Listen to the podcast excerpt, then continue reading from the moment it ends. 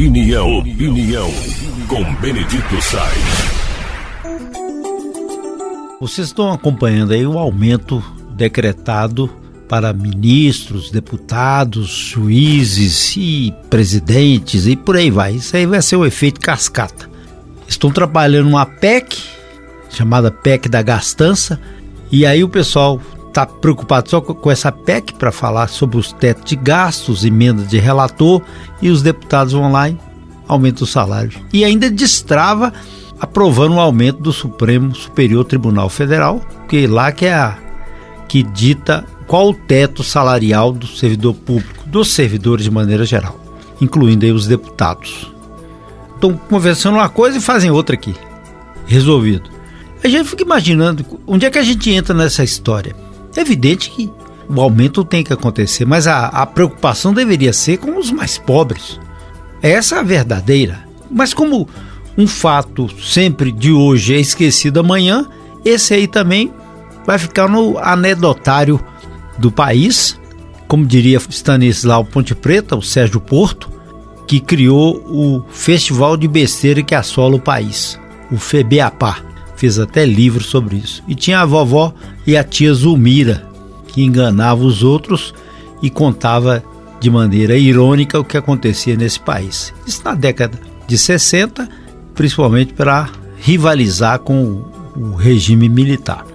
Mas você pega todo esse cenário aí e fica imaginando o que está acontecendo com a sua vida individualmente e o que, que ela também representa coletivamente. Alguma coisa é. Você é importante. Nós somos importantes. Só que, na visão de quem está no poder, talvez essa importância seja apenas numérica. Ela não é de identidades, de CPFs.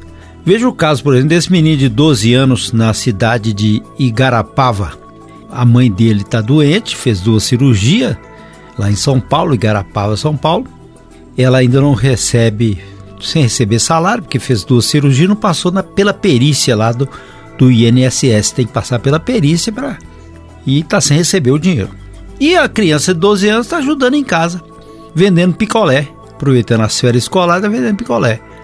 E ele foi roubado.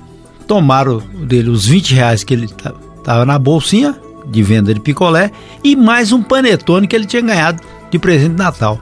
O bandido lá forçou lá, não, dá esse dinheiro aí, dá esse panetone, o menino chorando lá, ele tomou o dinheiro e a mãe disse que ele estava pagando as contas. Ele falava: Ó, meu filho é que está pagando uma água, paga uma luz, compra uma mistura. Agora ganhamos uma cesta da prefeitura, mas mesmo assim fica bem pesado. Só para ele também é muito complicado. 12 anos. E a criança disse que, mesmo com medo, eu vou continuar para ajudar minha família. Preciso ajudar. Eu não me importo. E perdeu os 20 reais e o panetone dele e vai voltar a vender. Antigamente a gente começava a trabalhar muito cedo, né? Eu mesmo comecei a trabalhar cedo demais. Muitos de vocês aí no passado era assim mesmo. Cada um fazia o seu trabalho, o seu papel, achava normal. Eu tive a oportunidade de estudar, me esforcei, quis estudar, lutei para isso e não foi fácil também, como muita gente. Mas hoje a sociedade ela está se separando desse sentimento coletivo para criar um processo individual. E, e esse viés é perigoso porque transforma também o cenário político individualizado e sem sentimento com aquilo que sofre no andar de baixo. Uma criança de 12 anos que está trabalhando, vendendo picolé, para ajudar a família que está sem renda, hoje ela é lembrada porque ela foi roubada.